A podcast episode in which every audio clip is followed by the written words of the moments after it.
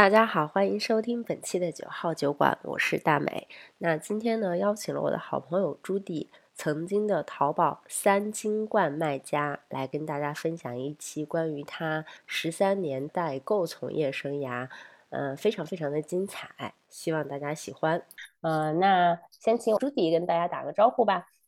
Hello，大家好，我是朱棣，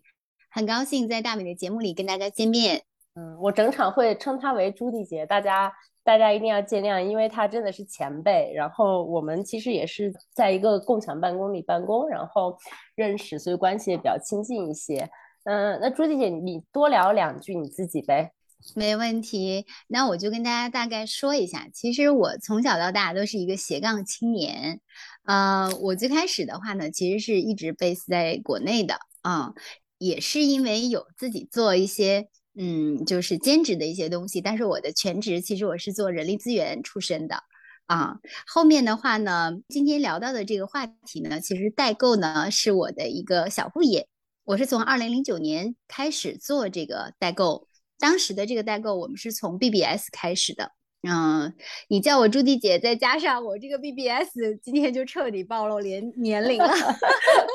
大家注意听啊，用的是代购是一个小副业，所以产业其实很多的，只是代购只是其中一行，当年做的比较大的一件事情，对吧？才不是，因为你知道这个可能不是按照大小来计算吧，因为这个毕竟是自己的生意。那做人力资源可能是在一些外企工作，那那个肯定相对来说是很大的企业。那我这个只。能是一个小生意，啊，朱弟，你分享一下你们最早代购是怎么开始的呗？好呀，这个开始的故事其实有点啊久了，因为是在二零零七年。当时呢，我和我的这个合伙人呢，都是在一个叫一天使的论坛上面。这个 BBS 呢，其实上面有很多留学生啊，啊，也有很多有留学背景的，或者是说家庭条件还不错的这样的一些小姑娘。我们在上面来分享一些啊，什么东西吃喝玩乐啊，或者是说有一些八卦呀，或者是服装穿搭呀，或者是当时甚至时事新闻，我们要在上面上水板去讨论一下。那我的这个合伙人呢，他本人是水版的版主，所以他的号召力其实是挺强的。那他从二零零七年呢来到新西兰选择留学的这样的一个生活，那从这个时间点点，他就想着，哎，我要把我新西兰的一些生活分享给 BBS 上面的小姐妹。那后面突然有一天，他就是很就是很偶然的机会，他走到了新西兰的 pharmacy 里面。你也知道，新西兰的药房当时跟中国的形式是非常的不一样的，它里面琳琅满目，什么东西都有。他就看到一罐这个比较黑黑的一个呃蜂蜜，它上面虽然写着 honey，但是它前面写的叫 manuka honey，他就不是很理解说这个 manuka honey 是什么。他就从这个 manuka honey 开始跟这个。店员来咨询啊，当得知这个 Manuka Honey，也就是我们现在大家熟知的麦卢卡蜂蜜，对这个肠胃功能有好处以后，他开始选择这个产品啊，邮寄给家里人来尝试。那家里人来尝试以后，这个效果是非常好的。那我们就把这个经历啊，他完整的分享在论坛上。那 BBS 上其他小姐妹就觉得，哎，这是一个很好的东西，所以纷纷要求我的合伙人来给大家做这个产品的代购。那个时候其实没有代购这个词啦，就是说你能不能帮我买了邮一下，嗯啊，都是用这样的形式。然后我的合伙人最开始就是从一天可能帮别人买一点点，到后面。变成一天要 包几百个包裹，发现这学也不用上了，就在这打包卖货吧。其实对他来说压力是非常大的，你要一边学习一边做这个事情。但不过当时我们确实是用爱发电，因为我们是。真的很热爱这个论坛，就是大家也平时在线下有很多的这样的聚会，大家对我们两个的这个小生意，因为我当时也算也算帮他做客服啊，回答问题啊，帮他翻译这个产品上面的一些说明啊，这些相关的一些一些工作吧，我们就算一个搭档。但当时我并不跟他分成，我只是免费来帮忙，因为我本人，因为我本人呢是在这个呃大厂。来做这个售后服务部门的 HR 的，所以我对怎么样培训、去做 soft skill、去做售后、去能够让大家满意这个事情，我是比较有经验的。嗯，这里收获的这个小的贴士就是，嗯，有些创业的开始都是从免费劳动力开始的。那你们在论坛上 卖了这一阵子之后，大概是到了一个什么样的时间点，你们就觉得 OK，我可以开淘宝了呢？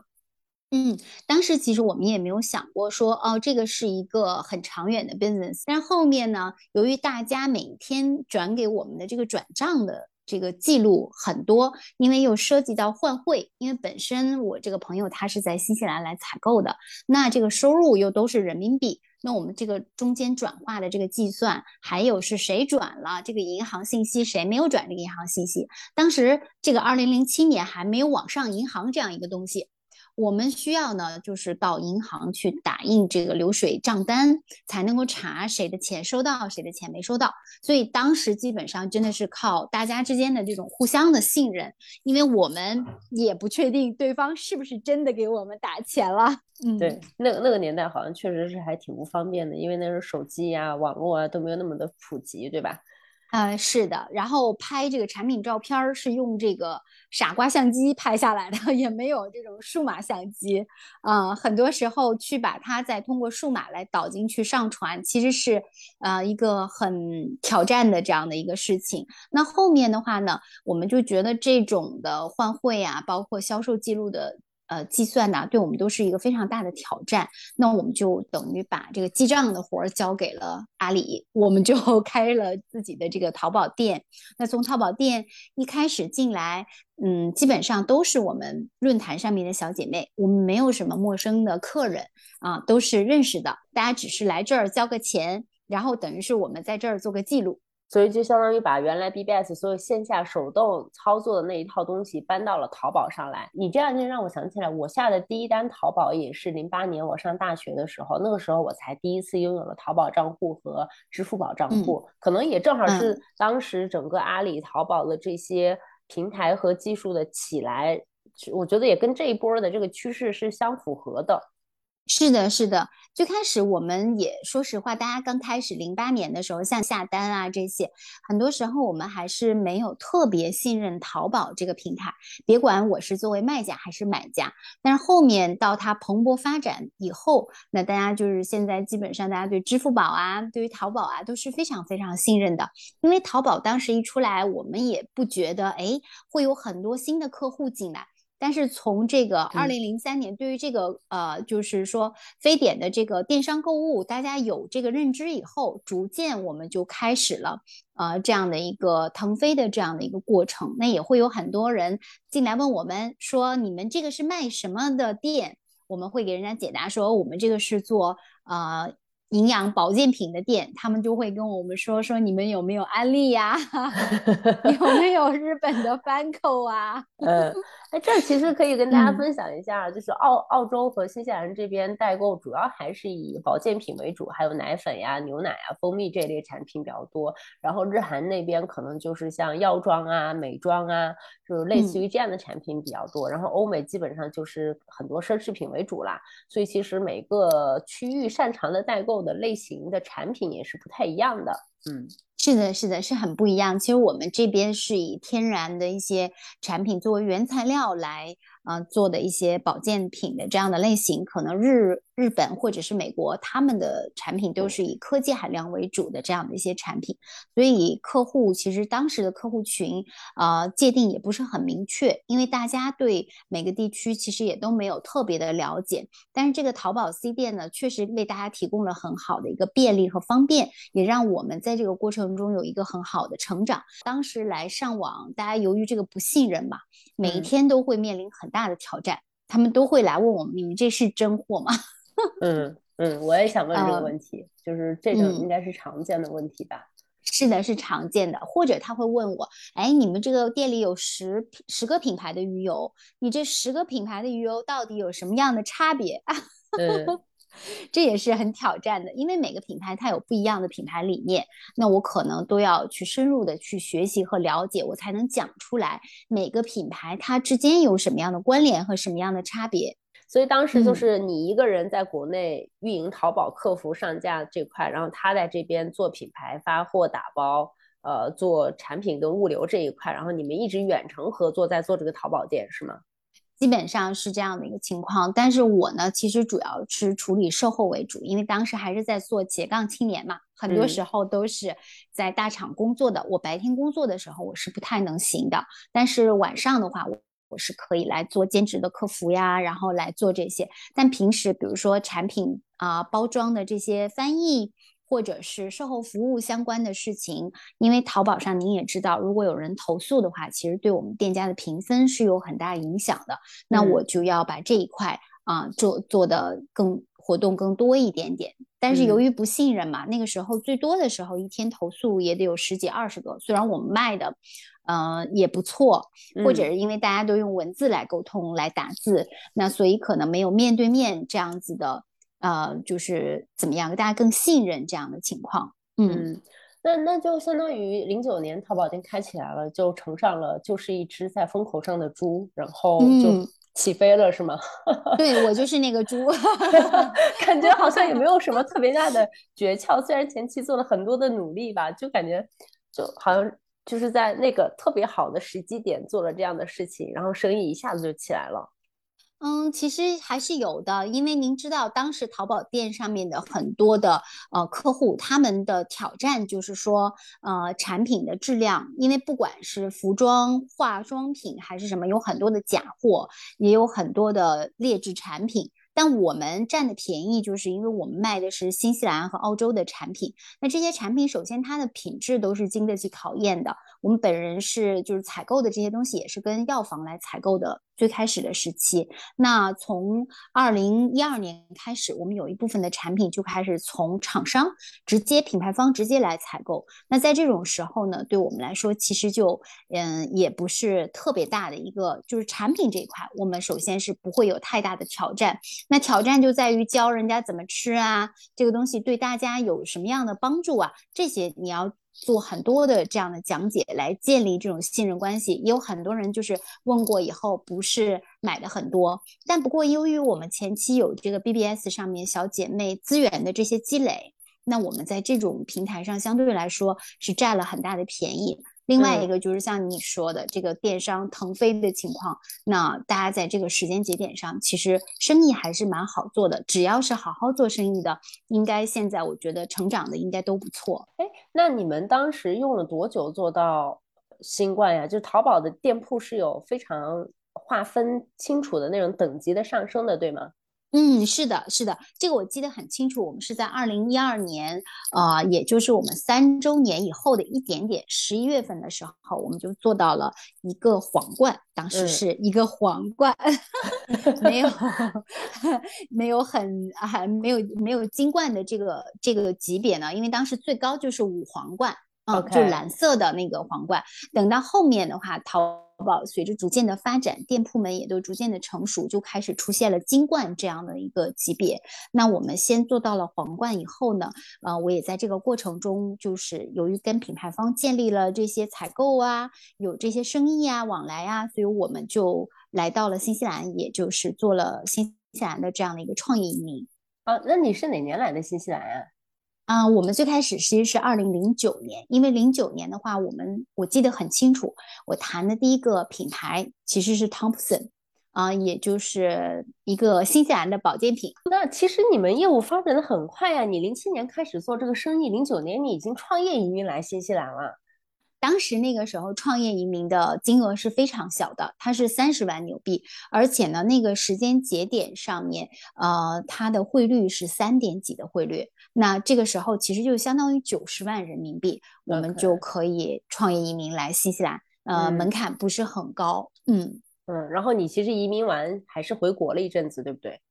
是的，是的，因为我移民了以后，我做这个毕竟是兼职嘛，我不能够长期的在这边来工作。我主要是花了大概半年左右的时间来建立这个生意呀，然后来跟这些品牌方建立连接呀，然后把这些账号啊都开出来。最大的挑战，其实在这个过程中，除了卖货，还有跟品牌方建立联系，因为这个生意。我们给人家讲淘宝这个生意，对于这边新西兰的洋人，他们是没有办法想象的。我相信大美你也理解，现在新西兰的电商化刚刚开启。嗯嗯，对，所以新西兰的电商，我们的嗯我们的电商起步是在零三年的非典之后，那新西兰的嗯电商的起步基本上就是在二零二零年整个新冠之后了，可以这么讲。对对 所以我当时给他登录淘宝看，我们有这样一个 online shop，而且这个 online shop 上面我们有很多的客户每天在购买您的产品，然后我是从药房来采购你的产品的，我能不能现在不从药房采购，我来跟你采购？给人家嗯讲这样的一个故事，但是你知道，很多时候品牌方会跟我说：“哦，那你如果能从药房采购的话，对我们来说，这个销量也是很好的，没关系，你就继续从药房采购。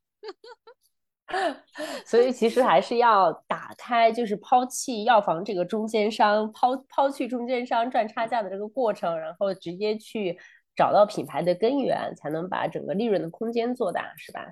是的，理论上来是的。我们最开始拿到的这个价价格其实很不好的。零七年我们拿到的价格就是现在你看到新西兰药房里面的九折，这个价格其实现在大家如果去比较的话，就是大家也知道，就是新西兰的这个药房的九折可能比在天猫或者是 全球购上面看到的价格还还要要高，对 对对是的所以当时我们教育洋人跟他们讲说，你看我一年能不能跟您进两百万纽币的货，也就是六百万人民币的货，你看能不能卖给我？这个其实是我们采用了中国的一个啊、方法来拉拢这个洋人，跟他们讲说你你多卖我点儿，你看我我客户我是很大的客户，你你把你的货多卖给我点儿，看看我们能不能建立很好的关系。但嗯是我们被无情的拒绝了。为什么？两百万纽币，即使放到现在还是挺大一单的呀，而且你这是在一零年左右的事情，应该是蛮有吸引力的事情啊。呃，是的，对对我来说，我觉得也是蛮有吸引力的。可是我提出来两次，人家品牌方在邮件里面都回答我说，不好意思，我们不能够因为你这两百万的订单给你开一个账户。他所谓的这个开账户，就是从他这边直接来采购。那我就很纳闷儿啊，我跟你一样的反应啊，而且甚至我都有点愤怒啊，我觉得 我们能买钱你不要是不是？对你，你们是想干什么？所以我就找了这边的这个销售，然后请他出去喝咖啡。你也知道，新西兰的文化就是咖啡文化，大家就是见面好商量嘛。我就问问他，然后这个当时的销售我记得很清楚，这个叫 Michael 的一个小哥，他给我讲呢，嗯、讲的是另外一个故事。他跟我讲说，朱迪，我们呃新西兰的品牌呢都没有特别特别大的生产规模。所以，如果为了生产额外的两百万的订单，我们要付出比原本成本更高的成本才能够达到。然后呢，你的价格可能要求又比普通的客户要便宜。那在嗯这种情况下，对于我们的这种运营管理是不能够承担的。哦，那听了他这个想法，啊我才明白，那你们最辉煌的时候，整个淘宝的销售情况大概是多少呀？嗯，我们最多的时候的整整个的流水，包括淘宝店，包括我们的批发渠道的话，我们大概是五个亿人民币，一天吗？不是一天，是一年。哦，好吧，我、嗯我其实不知道这个量在淘宝意味着什么，但是对一个普通人来讲，听到这个量就觉得已经很多了。因为因为我记得之前你有跟我提过嘛，就是那种什么嗯一天出多少个 pallet，pallet 中文叫什么？啊，pallet 应该叫托盘，托盘是吧？就是一天出几十个托盘的那种那种进出的货量。这个是就是说是批发的货量，这个其实是涉及到我们跟品牌方的一个战略性的合作。比如说嗯像刚刚我讲的说开账户，就是呢普通的一个客户，那比如说哪家药房也是他的一个呃 account，就是一个账户。那我们作为他的出口商，其实帮助他出口去中国嘛，出口商我们也是他的一个一个账户。那这种的话，基本上账户和账户之间它的差别不会很大。但是比如说我们有大的客户，也就是到了二零一五年、一六年的时候，我们其实有跟这个澳新的呃上市公司，比如说 Black Moose 来做相关的合作。那在这个过程当中，我们一周大概是会有他们四十个 pallet，就是啊四十个托板的这样的一个一个货量。那当时大家可能我不知道还记不记得啊，有这个唯一霜，也就是叫冰冰霜。嗯嗯嗯，我记得那个蓝色小瓶儿，那个我出国之嗯前就听说过了。嗯，那这么嗯大的规模的交易，大概在什么时候达到鼎盛时期啊？因为你的生意不可能永远都是向上嘛，你的风再大，你的猪飞到一定的程度，也都是会有所有所往下走的嘛。我们比较鼎盛的时期是在二零一五一四年这个时间节点，但不过呢，那个时间节点我们遇到了中国。嗯，就是当时的这样的一个进出口贸易的政策转型，也就是刚开始的这种电商的，包括保税区的成立。最开始呢，全国有十个保税区试点成立，然后到后面的话开始。规避跨境电商这个概念，就是说一开始是没有跨境电商这个概念的。然后我们把呃保税区的很多的一些呃规章制度，然后包括呃跨境电商这个概念出来，那才有了后面就是说代购的正规化。哎，我记得我印象特别特别深，当年就是。不是有什么跨境保税仓直邮这些概念刚出来的时候，其实消费者是特别特别迷惑的。我记得我当时好像是在淘宝想买一个品牌的鞋子吧，我去搜那个品牌，我大概能看到几个代理商的店，我就很困惑，为什么一个品牌会在淘宝上有多个代理店？这个事情真的是我搬来新西兰以后开始接触到跨境电商跟代购这一块我才清楚的。因为本地的这些就是海外的品牌要去做中国，很多人可能没有注册中国的公司，他们在第一步通常都会有一个合作的地方的代理商嘛，然后这个代理商代表这个中代表这个品牌在中国帮他们做一切的销售，然后用这个代理商的名义去申请一些什么天猫国际呀，或者是啊什么全球购类似于类似于这样的店铺，但是在早期。刚开始发展的时候，其实整个行业都是没有那么的清晰的嘛，那就出现了这个品牌有几个代理商，每个代理商都出现了我去开店的情况，或者是后期这个代理商代理的这个海外什么天猫旗舰店跟品牌又发生了冲突，又收了回来，或者收不回来，重新去开，就出现了很多很多这样的问题。这个过程中，当时确实是非常非常的混乱。你拿了品牌的授权代理，有一些我就开了这种品牌的旗舰店，或者是我拍开了品牌的这种天猫。嗯，然后后面又开始就是换了另外的代理商，要做主体转化，很多这个电商方面的，呃，非常让我们觉得，嗯，就是难受的这样的事情也在这个时间节点发生。那其实当时一四一五年的整个电商法的新规是把电商把电商海外跨境和代购又推向了一个新的高度，是吗？那那在这种情况下，那个时候我记得，但是你没几年你就转行出来做 marketing agency 了呀？嗯，是的，是的，因为在那个时间节点呢，有一个事情对我们的影响其实是蛮大的。因为二零一四年的话，它规呃就是海关总署开始规定，就是说私人代购的话，如果私人代购以这种呃销售的形式，其实是违法的一种行为。那我们就把企业转型，呃，把我们的保税仓建立在福州。来做这样的一个后续的这样的一个啊，就是正常的报关、正常的报税的这样的一个时间节点，在那个时候我们遇到了一个比较大的挑战。刚刚说到我们战略合作的话，我有一个战略合作的品牌，之前一直都做得很好的这个冰冰霜这个产品的这个品牌，那这个品牌在那个时间节点，由于我们一四年的这个 performance 做得非常非常的好，嗯，所以他们的生产产能进行了扩容，但是到二。二零一五年呢，呃，中国海关有一个时间节点叫四八新政，它这个四八新政呢，把这个进入到中国市场原来是一个黑名单，就是说你在这个黑名单上的产品不可以进入，就是说只要不在这上面你都可以进。但是后面呢，他们就列出了一个白名单。这个白名单，换句话说，就是说不在这个白名单上的产品是不能准入到中国的这个保税仓的。所以它极大的程度上进行了收缩。那在它这种收缩，包括系统的这种重新的变更的情况下，我们的这个市场就一下子面临了一个啊非常严峻的这样的形势。这里你要不要给大家解释一下什么是保税仓，什么是跨境电商啊？还有大贸这里，我相信应该有很多人其实是不清楚这样的区别的。即使身边几乎大家都用过代购，都在天猫什么国际或者某些品牌的旗舰店买过货品。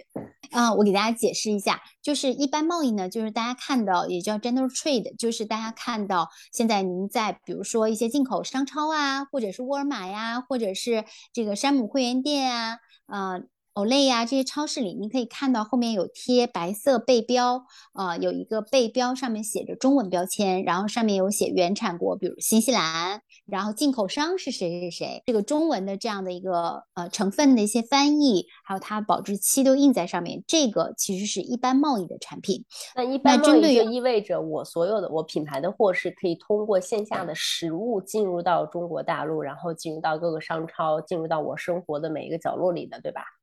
是的，这种产品的话呢，通过它是大宗贸易，大所谓的大宗贸易，就比如说我是有一个货柜，那比如说二十尺柜，我里面最少可以放二十个 pallet，就是二十个托盘。那我这二十个托盘，我到达中国海关，统一进行报关，按照我的进货价。进行上税，那上好税以后，我的一个整的这个集装箱，整个的这个货柜，我可以直接进入到中国市场，并且像您说的分销到各个的角落去。这个其实就是一般贸易或者是叫 general trade 一个一个形式。那像我们刚刚提到的说跨境电商，也就是保税仓，嗯，跨境电商就是你跟你的合伙人一直在做的这个模式，对吗？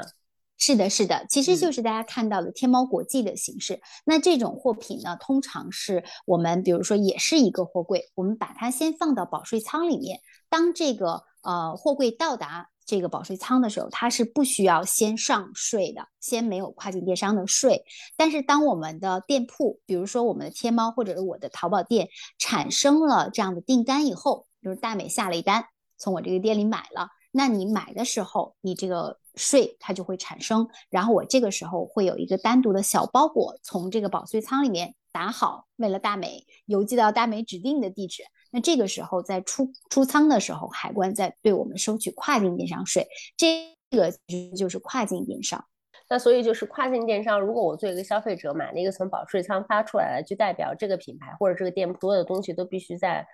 保税仓里面，但是东西已经到了中国了，只要你一下单，我就可以立马发出来，对吧？嗯，是的，是的。正常来说，咱们天猫国际都是采用这样的一个模式。那天猫天猫店其实就是普通的天猫店。那如果它是做进口商品的天猫店，那它都是 general trade，就是一般贸易的这样的店铺。嗯嗯嗯，OK，好的。那生意这么好，呃，怎么就在一七年改行了呢？这钱不要赚了吗？其实这个形式跟利润率的下降有很大的这样的一个关系。您像二零一五年以后呢，刚刚我们说了这个呃，国家越来越规范化这个保税仓，那我们也提到了天猫和天猫国际。那天猫国际在那个时候是蓬勃的这样的一个发展。那基本上对于大的平台，就像阿里平台或者是京东，他们就开始。啊，正规化的跨境电商的这样的一个规模，很多的品牌方不仅仅知道哦，在新西兰寻找一个像我这样合作的这个经销商，他同时也希望他自己的公司开到中国去，然后在中国或者做一个天猫国际这样的店铺，那由自己来运营。要知道，品牌方的利润率和我们的利润率中间还是有差距的。那在这种疯狂促销的这种情况下，我们面临这种就是我们的利润率急剧的一个下降。从最开始，我们的零七年到一二年的时候，我们大概利润率应该是在百分之四十五左右平均。那到后面的话，逐渐就下降到从二零一五年吧，就开始下降到不到百分之二十。嗯，所以整个电商平台的兴起，其实对你们的侵蚀是非常非常大的。对的，因为这个天猫国际的这种品牌方的入驻，对我们这些中间商来说，其实影响是非常大的。因为我可以从天猫国际的品牌旗舰店直接买到我想要的产品，那我又何必再去通过一个第三方，有可能有不信任、有产品问题，再产生多一步呢？哦，是的，是的，很多人会选择这样的，因为有一些，就特别是我们家的有一些老客户，他对我们的是信任的，所以他觉得他来到我们的店里是为了买多品牌的产品，他只需要下一单，一个邮费，同一时间来啊就。OK，但是很多新的客户他会觉得我要比价，我要看评论啊，我可能觉得呃这个本身是人家品牌方官方的店铺，虽然我们也是官方授权的店铺，但是这个中间可能还是有一些差距的。而且呢，像品牌方他们本身呢，他们会把这个价格打得更低一些，在促特别是促销的时候，呃，特别是一到双十一的时候，这个对我们压力其实是很大的。嗯，而且我能看到很多品牌现在在中国天猫卖的价格，其实比跟本地真的是差不多的。然后你就算一算，你就觉得啊，那我何必去找一个代购，或者何必从这边去买呢？我在中国直接买了不好吗？那我可能过几天没几天我就拿到这个产品了。然后如果找代购，还要漂洋过海几十天才能收到这个东西。是的，是的。所以那个时候呢，从二零一四年开始，我们有越来越多的挑战，因为有很多天猫国际开店了以后，就有客户进来问你的东西是真货还是假货，因为我们还是品类要比刚开始的天猫店要全的嘛。因为你到天猫店，它就只能买一个品牌的产品，所以我们就面临了这个真假货的问题。当时我们就在新西兰，呃，开了一家门店，在新西兰东区，就是为了证明自己是这个真的货。那我的呃入库的一些记录，包括这些采购单，我们也都及时的 share 到嗯我们当时的这个店铺里面去。我自己也有这种感觉的。我记得当时我刚，我是在。哪个地方看到有一个代购分享的，还是一个用户分享的？他当时好像是买了一盒啊，Swiss 的，类似于是钙片还是什么的吧。然后他就说，他其实买完那个钙片之后，就是在本地啊，他在本地买的。然后他就发现那个钙片里面有两个的颜色是不太一样的。然后他当时是觉得，哎，我是不是买到假货了？比如说你去一些代购店呀，就是这样的店里面去直接买。他当时就给 Swiss 写邮件，当时品牌方给他的回复是说，可能每一批你整个的。啊，这些原材料啊、产品啊、加工制作的都是会稍微有一些区别的嘛。呃，什么氧化类似于之类的问题出现，偶尔出现在同一批产品里面，颜色稍微有点差异是比较正常的。然后，嗯，他当时就在去分享一个，就大家怎么去不要太惊慌，买到代购的产品，不要一上来就觉得人家是假的，就怎么怎么着，就类似于一个这样的故事，我还我还有点印象。嗯 嗯，大美，我给你把这个故事好好讲一下。我们经常能遇到，因为这个就是我们店铺客户常见的一个问题，他都会说，哎，你看我这个，比如说打个比方，蔓越莓这片颜色就更深一些，这片颜色就更浅一些。我们曾经真的是我就是写邮件给品牌方来问这个东西是怎么回事，品牌方给我们的回复是说，因为没有一颗蔓越莓其实它长的颜色完全是一样的，就是它本身就是我们吃草莓也好，蔓越莓也好，它都是有一些颜色会更深一些，有些颜色浅一些，那刚好就是说它最后生成的这个东西的颜色也会有深浅不一，包括这个蜂蜜。每一个批次，它里面的颜色可能都不太一样，因为特别是混合蜜，你这个花粉的颜色和花蕊的颜色，还有花朵的颜色，它都有很大的区别。那蜜蜂是从哪朵花上采下来的？其实对于品牌方来说，他们也是没有办法进行掌控的。那在这种时候，我们确实面临到很大的一些挑战，就会问：哎，怎么怎么样？我甚至有一个客户，嗯，他来挑战我，跟我说：你们造假造的也真一点。我说这个怎么是这样一个开头呢？这种对话，我说发生了什么事儿？他就告诉我说，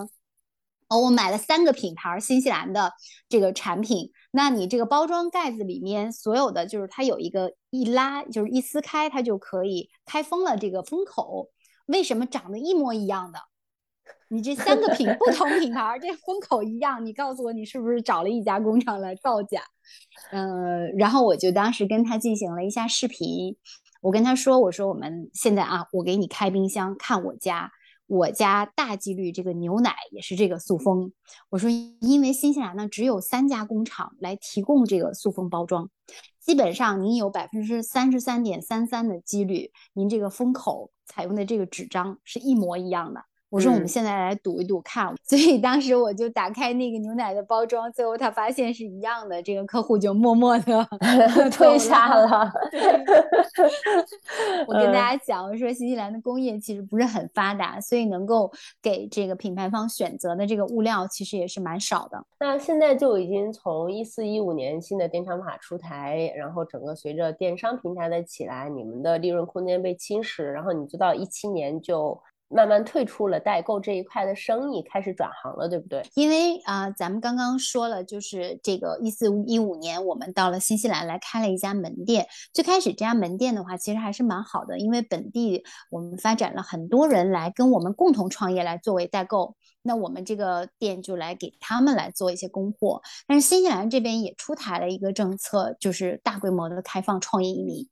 啊，这个对于我们新西兰的生意，因为最开始呢，这个淘宝我可以理解说咱们这个 C 店赚的少了，但是咱们新西兰的门店还是可以再撑一撑的。但不过后来由于大规模的开放这种创业移民呢，很多人是说我啊进了货以后，我可以不用去赚钱，我就是冲我每一年要去移民，比如说我一百万能够纽币可以移民新西兰。我可以赔钱去卖一些货或者进一些货，我就是为了达到这个营业额，拿到我新西兰的一个身份。所以在当时，这个新西兰开放创业移民这一这一个呃类目，也造成了代购这个品类整个的就是新西兰市场的一个恶化竞争。哎，那这蛮有道理的。我一八年来的时候，其实市场上大大小小的代购店，可能有线下门店的连锁品牌，我我脑子里能数上来的，可能因为太小了嘛，这里就二十万华人，大家想象一下这个概念。市场上我我能够脑子里立马回忆起来的，当时我刚来的至少有七八个连锁品牌是有的，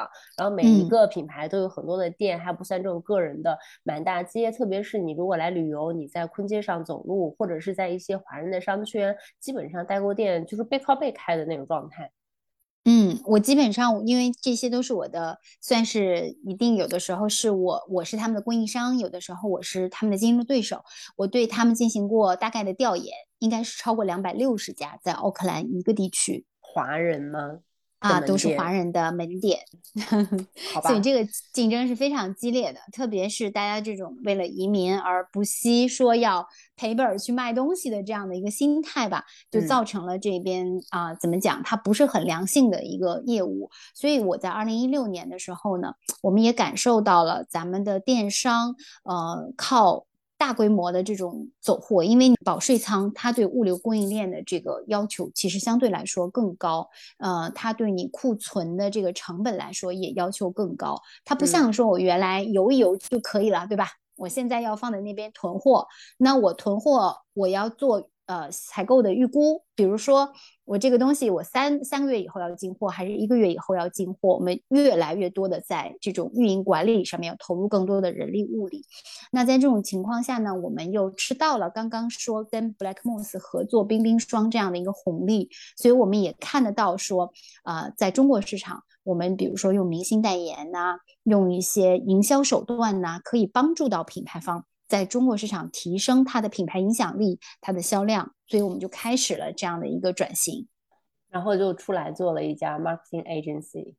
啊，是的，是这样的一个情况。又由于我之前跟品牌方有很好的这样的一个关系吧，大家因为一起做过很多这种 sales marketing 的 campaign，所以我们就从一些这小的 case 开始入手啊，逐渐啊建立这种合作关系。其实这个转变还是蛮大的。以前是一个以销售为主的代购模式，那当然也也是一件一个比较大的生意啊。但是，那你后来其实做到了 marketing 这边，这工作内容我觉得完全就是两个门路啊，就是。是的，是完全不一样的，而且要知道这个身份的转化也非常的不一样。原来我是人家的客户啊，对，原来是代理商，对，现在是乙方了。对，所以说原来是我采购品牌方的产品，现在是品牌方采购我的服务，所以这个对我来说是一个很大的一个挑战，因为他们最开始要找我，就是让我买东西，让我花钱。那现在我找人家是让人家花钱，所以要怎么能够帮助到他们把呃中国的一个产品去卖好的话，其实对于他们来说是是信任是很重要的。但因为我之前呢，呃，比如说像颗粒醇的女性益生菌啊，这个产品也是我们在中国市场上面呃第一个开始进行销售啊，所以很多的品类我有很多的案例可以分享给。嗯，这些品牌，而且很多品牌都是多年跟我们建立起的这个销售关系，他知道我们怎么样去了解终端的消费者。就是这边的品牌方，他有一个情况，就是他们把产品卖给不管是这边的线下的代购店，还是线下的代购以后，他对中国的客户，就是 C 端的客户，其实他不是很了解。就我们的终端消费者，他是不了解的，他都不知道他的货卖给了谁。但我我就是这点占便宜，因为我就是有淘宝店的数据，我可以知道我的客户在哪里，我的客户群体是谁，客户多大年龄，然后这些人除了买你品牌的客户，他还比如说同买了这个 Black Moss 冰冰霜的，那他同时还买了什么？我有这样的一个数据库来做支撑，这个时候其实是可以把一些啊 marketing 服务直接销售给我的这些品牌方客人的。嗯，而且我觉得可能对于。呃，因为我自己也是做 marketing 的嘛，我自己的感觉就是，可能像我们这种 干这一行的，我没有卖过货，我们不了解这些品牌出海去中国实际面临的问题。但是你是实战从卖货开始的，所以你知道每一个环节，你的海关、你的仓库、你的销售、你的客服、你的售后，大概都会面临什么样的问题，然后再转成前台的帮助他去做品牌和市场这些营销的时候，辅助品牌去卖。我觉得这是比其他的 marketing agency 会有的一个很大。很大的优势，相对来说，因为有这个 industry background，那这样的话，他们确实对我这个方面会比较信任。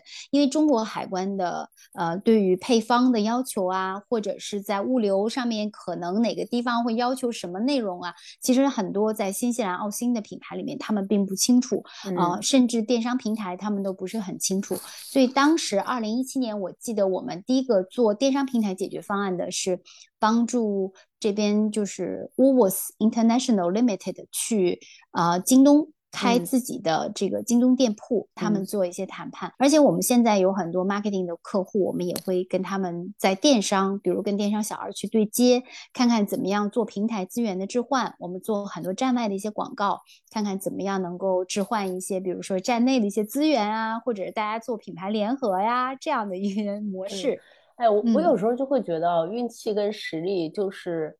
同时存在的。就我觉得你的点儿都踩的特别好，在 Margin 出来之后，一七年开始转型做 Agency。其实我自己感觉，一七年到两千二零二零年疫情开始之前这三年，还是本地新西兰本地所谓的 Go China 这些 Marketing Agency。比较好的三四年发展，就这几年，嗯，阿里是在一七年开始做澳大利亚和新西兰本地的出海，就帮助这边的一些品牌去到中国去开天猫店的嘛。然后这个时候本地起来了。成成千上百家的品牌全部都要 go China，然后这个时候市场上就衍生了对于你们这个 agency 的这种需求。其实我觉得这几年的发展对于你们 agency 来讲还是不错的，但是疫情之后就是另外一个故事了。大美，因为是这样的，因为当时你知道吧，我是乘着风飞的那个猪，然后我掉下来的时候，我是可以很清醒的知道我掉下来了，所以我就知道这个时间要去转型。那去转型的时候，因为我看得到，是因为品牌方的。蓬勃发展让我从这个风上掉下来的，我就知道我要去帮助品牌方从啊销售产品转向到帮助他们如何进入到中国。那在这个时间节点上，我觉得我的决策不是因为我的运气，而是因为掉下来摔疼了。嗯，好吧，我想知道，就是其实从销售那么大的一个流水和利润中间到。做 marketing agency，因为做 agency 真的很辛苦，你赚做乙方赚钱就是实打实的赚服务费，然后会不会觉得这个差别还是蛮大的？其实对我来说是重新创了一个 business，它就是重新创业再出发的这样的一个过程。之前的话，说实话，我们做的这个销售也是，呃，怎么讲，在那个时代的这个算是风口上，所以我们才能够。起飞的比较好，但是整体的所做的这个事情呢，它其实从本质上来说，它是运营管理，包括对人的管理。我们最高峰的时候，我们有五十三个客服，然后仓库的话，我们有十三个打包的这个全职打包。然后二零像二零呃一七年的时候，我们那个时候双十一还是量很足的，十三万个包裹一天。嗯，哦，虽然掉下来摔得很疼，因为呃亏本儿，嗯，你要送各种的这些呃礼品呀，然后要呃有这种折扣券，要要做满减啊，然后但是同时，嗯，人家客户给你退回来说，哎，不好意思，我当时要的这个水杯是红色的，你给我发的是绿色的，那这个后续的所有的物流成本，我们都是算下来，最后总体计算是亏的。这样的一个一个状态，那所以我们当时就觉得这个运营管理基本上对于我们的淘宝 C 店，我们能做的这个空间上来说，因为引流我们只能从平台内部来引流啊，就是流量我们基本上已经达到了一种饱和的这样的状态。那最后就是拼你投多少直通车，投多少钻展这样的这个渠道广告渠道进来，但是。这个运营上面，operation management 上面，我们已经做到了极致。包括就是一个客服一天应该接多少个客户，你才能满足我们的 KPI。我们都是算的非常非常清晰的这样的数量，我也没有办法做提升，所以这个企业我是没有办法再进行成长的了。这也是我思考的一个一个过程。那从 agency 开始，我确实是一个。零嘛，没有从没有客户到一个一个客户谈回来，是这样的一个情况。那我等于是重新创业再出发，跟原来的这个生意其实没有一个可比性，因为我是一个跨行业的这样的一个生意。但是要知道，我们有一种成就感，因为这个东西有的时候还是看初心。我当时把奥信的产品带到中国市场，我是希望能够给消费者提供在。啊，我们的这个花同样的钱的情况下，能够买到更好的一些产品。那现在我的理论就是说，我希望帮助新西兰更好的品牌能够在中国市场发声，啊，卖给这些能够承担。啊，能够付得起这些钱的这些客户，我也不希望他们啊多花钱，我也不希望他们花了钱买到一些假货或者不好的一些产品。当然，我也有对品牌方也是很有情节的，因为现在毕竟生活在新西兰，我希望能够帮助到他们，让他们能更多的理解中国市场，能够更多的把自己的一些产品理念和生活的包括一些 lifestyle 都传递到中国去。那其实就这样做 agency 又。转一七一八一九年，然后就来到了疫情二零二零年，对不对？那世界是不是又发生了一些变化？这个行业。二零二零年的话，新西兰基本上是在嗯，就是在 lockdown 的这样的一个期间。但是中国呢，其实，在那个时间节点上面来说，有一段时间按下了暂停键。后面的时间，其实中国的内部的一个情况，大家是非常开放的，而且消费市场是非常好的。所以，二零二零年基本上，由于我们的目标市场是在中国，所以我们的 marketing 业务没有受太大的影响。真正的挑战来自于，就是说。二零二一年可能有一段时间，有一有一些品牌，它的产能啊，由于新西兰的这个封锁的一些影响，后续的一些影响吧，一些产能啊这些东西产生一些变化，开始紧缩市场预算，从这个节点上可能就开始有一些不一样的这样的东西。但是我们也我们也开始开发本土的一些市场，像我们的有一些客人啊，他是在本地做一些。旅游业者，他们其实也属于出口行业，因为他们是做游客生意的。那比如说这个一些免税的一些产品啊，或者说一些他是一些住的一些酒店呐，这些客人。他们其实都受到了疫情很大的这样的冲击，但是整个代购已死的这个论调，其实真的是从疫情之后开始有的。可能你们做 agency 还好，那中国市场的内需品牌在不停的进，你帮助品牌去成长还相对好一点。但是因为疫情之后。有几个很重要的原因吧，我觉得一个首先就是物流的问题，导致全世界的物流的成本增加，还有一个就是我印象特别深，当时因为整个天猫国际的这些品牌店发展的很好嘛，很多中国的用户是不愿意再去海外找代购，去从远途买东西了，他们会选择在国内直接下单，因为这样也没有什么病毒的传播，速度更快，而且那个时那个时间对保健品的需求其实是很高的，特别是一些高端的保健品，增强免疫力之类的，但那个时候，整个市场的运转是非常良好的，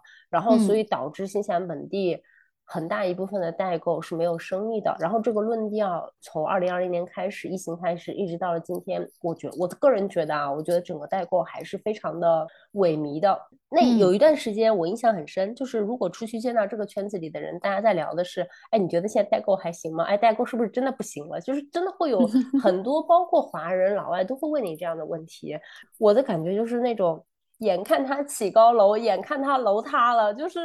我就觉得哇，就是就是这个世界想要改变一个行业或者是一个族群的这个状态，也是很快的，是意想不到的。嗯，以你想不到的方式，他就来了。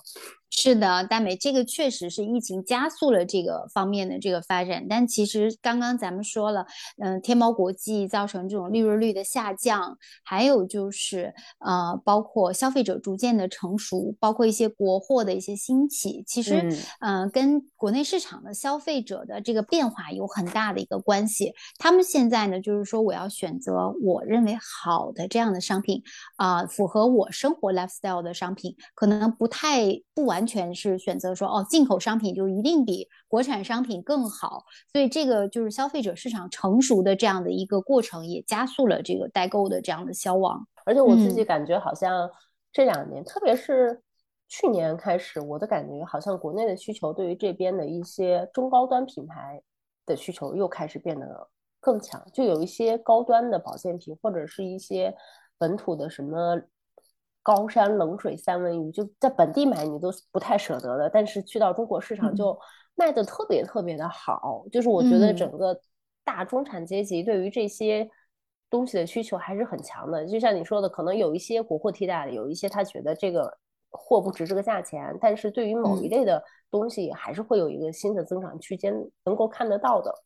是的，现在对于澳新的这种啊高端产品是非常非常好的发展机遇，因为中国的消费者我刚刚提到，他们已经越来越理性了，但是他们对于真正好的东西，他们现在是可以认识到的。因为从二零零九年我刚进入到淘宝店的情况是，大家认为你又得达到很好的品质，你又要非常便宜的价格，但是现在。呃，我们的消费者已经知道，我不可能用很便宜的这个价格来买到货真价实的产品。他知道那个肯定是假货，或者你肯定里面有什么猫腻，所以他们很轻松的就接纳了。说，比如刚才说的高山冷水山三文鱼，新西兰我们有一个客户，他在南岛其实就是做呃新西兰的王三文鱼。那三王三文鱼呢，其实的产量非常的小。它是用海水来做养殖，它是用纯天然、可持续性发展的方式，用这个鱼最符合它原始生态方式的这样的一个形式，在这个海里生活。然后三年的成熟期，成熟期以后，这个鱼大概是在四公斤左右的这样的一个呃一个大小，那也在这个亚洲市场现在销售的非常好。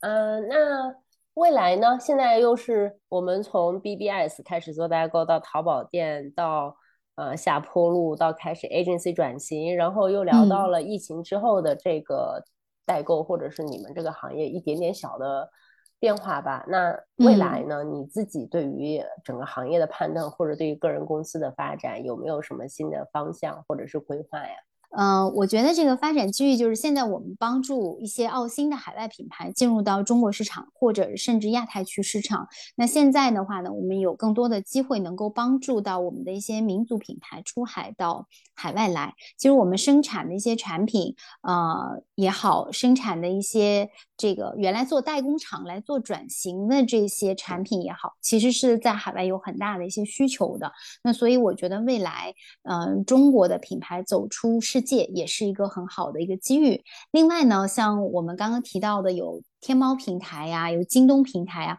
还有就是现在出海比较厉害的，比如说抖音，他们在海外做了这个 TikTok。这个东西本身对我们来说也是一个非常好的机遇，因为我们对抖音天然的这种了解，而且我们上海的团队本身在做抖音运营这样的一个业务，那我们对于 TikTok 在海外的广告市场的发展是非常看好的。好的，那我就等你在新西兰本地去做 TikTok 网络本地的品牌了。好呀，好呀，好呀，我们到时候拭目以待。好的，那我们今天就差不多了，谢谢朱迪姐。好，谢谢大美，谢谢大家，感谢各位听众。好，那就到这儿了，拜拜。